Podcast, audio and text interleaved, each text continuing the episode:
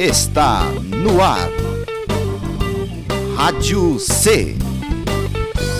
A Rádio Escola do IFSC Campus Chapecó.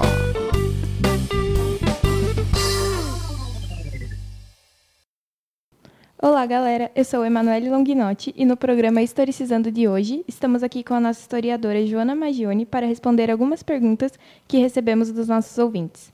Boa tarde, Joana. É um prazer ter você aqui no nosso programa. Boa tarde, Emanuele. É um prazer estar aqui hoje para participar do programa, para esclarecer as dúvidas dos ouvintes. É uma grande oportunidade para mim. E essa é mais uma edição do programa Historicizando. Para onde vamos? Quando foi a Revolução Por Francesa? que Mary da Escócia foi decapitada? E se os indígenas tivessem derrotado os As sereias realmente Porque a existiram? pré-história americana foi diferente da O europeia. que foi a Era Vargas? Por que não foram os americanos que conquistaram a O que Europa? faz um historiador? Historicizando.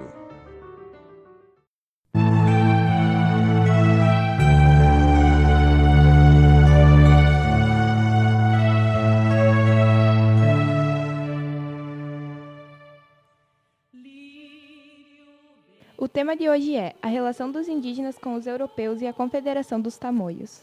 Como foi a chegada dos europeus ao Brasil? A chegada dos europeus no Brasil foi uma surpresa e mudou a forma de vida dos indígenas. No início, alguns povos até se aliaram aos europeus, mas logo os conflitos começaram, fazendo as comunidades indígenas em aliadas e inimigas. Até 1530, o contato dos indígenas com os europeus era devido ao pau-brasil. De modo geral, as comunidades indígenas se aliaram aos europeus com interesse nos escambos. Depois, os indígenas começaram a desfazer as alianças, devido ao trabalho intensivo nas lavouras. Devido à dependência dos portugueses aos indígenas e o rompimento das alianças, começaram a escravizar os povos em larga escala. Foi aí que surgiram as guerras justas. Os portugueses acabaram dividindo os índios em índios mansos e índios bravos, de acordo com o que diferenciava o tratamento relacionado a cada grupo. Qual foi o papel dos indígenas na extração do pau-brasil para os europeus? Bom, a mão de obra indígena era conseguida através do escambo, como foi falado, mas o papel dos indígenas foi fundamental.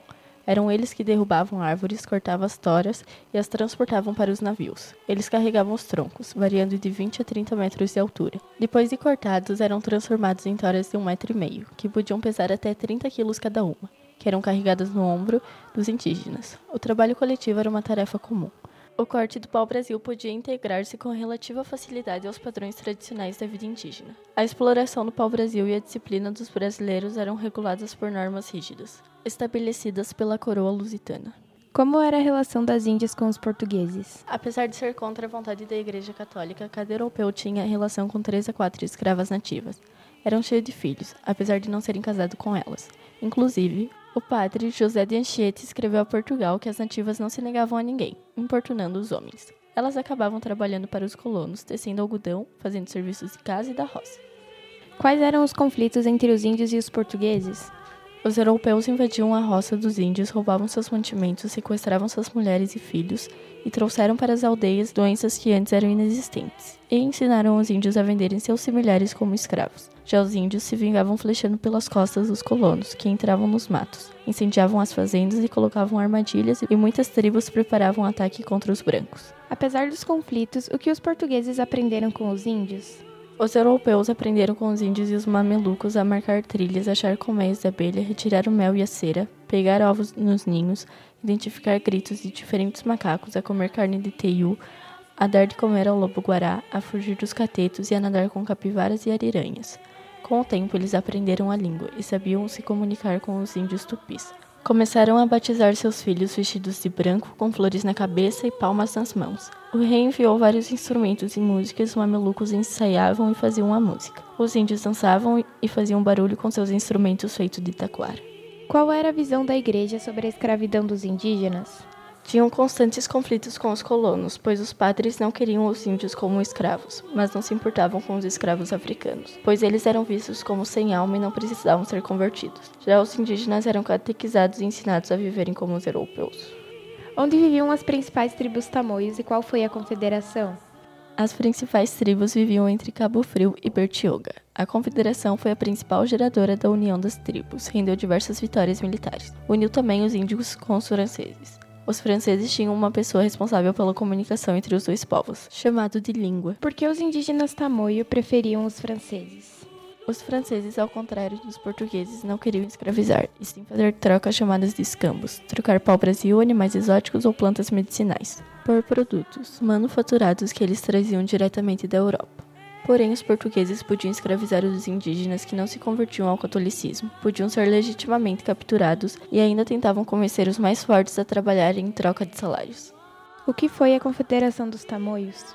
Durante muita disputa, exploração, guerras e interferência na cultura indígena, os índios tiveram muitos movimentos de luta e resistência, sendo o principal a Confederação dos Tamoios. Era muito comum naquela época que os europeus se casassem com as nativas, criando os laços e assim podendo se infiltrar nas aldeias, conseguindo a mão de obra que eles precisavam com mais facilidade. Quando um europeu se casava com uma indígena, ele se tornava parte da tribo. Assim foi acontecendo, até o dia que João Ramalho se casou com uma indígena da tribo dos Guaianazes comandando um ataque contra os tupinambás para escravizá-los. Capturaram vários indígenas, incluindo o chefe Caissuru, que acabou morrendo. Após a morte, seu filho Ayamberi assumiu o comando da tribo e imediatamente declarou guerra aos portugueses e aos guaianazes. Ayamberi se reuniu com o chefe Tupinambá, Bidombuçu, Coaquira e Cunhambimbi e assim formou a Confederação dos Tamoios. Então, Joana, eu gostaria de agradecer a sua participação no programa Historicizando de hoje e agradecer aos ouvintes que mandaram as perguntas. Obrigada a todos pela participação. Essa foi mais uma edição do programa Historicizando.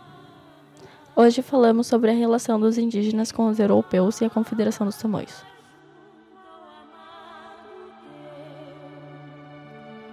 Pediste a Deus clemência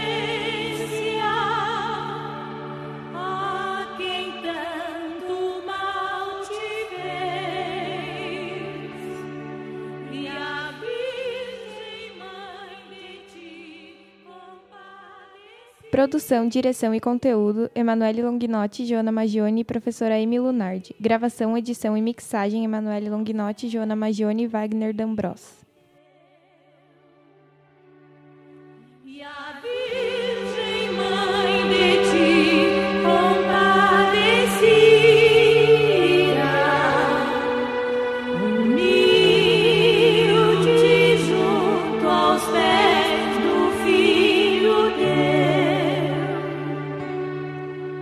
Para onde vamos? De onde Quando foi a Revolução Por que Francesa? Mary da Escócia foi decapitada? E se os indígenas tivessem derrotado os As sereias realmente Porque a existiram? pré-história americana foi diferente da O europeia. que foi a Era Vargas? Por que não foram os americanos que conquistaram a O que Europa? faz um historiador? Historicizando.